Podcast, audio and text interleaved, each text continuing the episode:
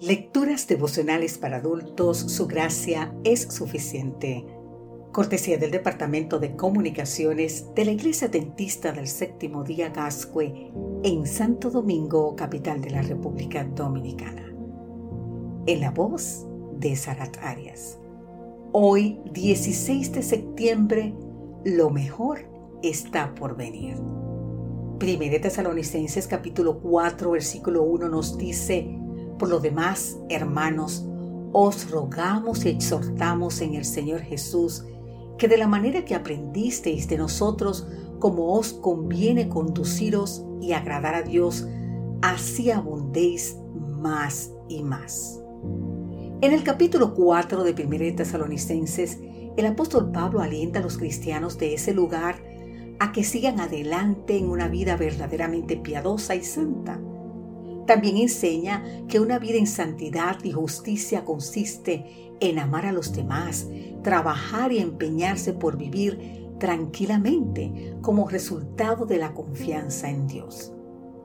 La situación de los muertos en Cristo. Pablo comienza afirmando que así como Cristo resucitó de la misma manera, quien muere creyendo en Él, también resucitará. Dios dará la orden los ángeles tocarán la trompeta y después seremos protagonistas del grandioso super espectáculo de la resurrección. Los justos vivos y los resucitados se unirán a Cristo en las nubes del cielo. Será una escena increíblemente impresionante, querido amigo, querida amiga. Esta promesa debe confortar nuestro corazón y darnos la certeza de que para los fieles la vida no termina con la muerte. No es más que una pausa, es el sueño inconsciente de la muerte. Estas palabras de Pablo deberían producir en nosotros confianza total en Dios, pues Él es el autor y el recreador de la vida.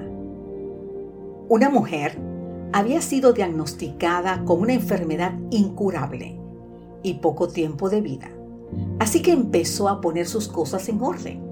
Contactó a su pastor y le dijo qué canciones quería que cantaran en su funeral y qué lecturas hacer. También solicitó ser enterrada con su libro favorito y algo más, un tenedor en la mano derecha. Sorprendido, el pastor exigió una respuesta ante tan extraño pedido. Con una sonrisa la mujer le explicó lo siguiente. Cuando la gente se pregunte qué hago con un tenedor en la mano, quiero que usted, pastor, les diga, se quedó con su tenedor porque lo mejor está por venir. Cuando Dios creó todas las cosas, lo mejor ya había venido. Por causa del pecado perdimos todo, pero ¿sabes qué? Lo mejor está por venir para los pecadores alcanzados por la gracia de Cristo. Vivamos con esa certeza y con esa esperanza. En el regreso de Cristo los justos vivos serán transformados y los muertos en Cristo serán resucitados y todo será hecho nuevo. Y nuevo para siempre.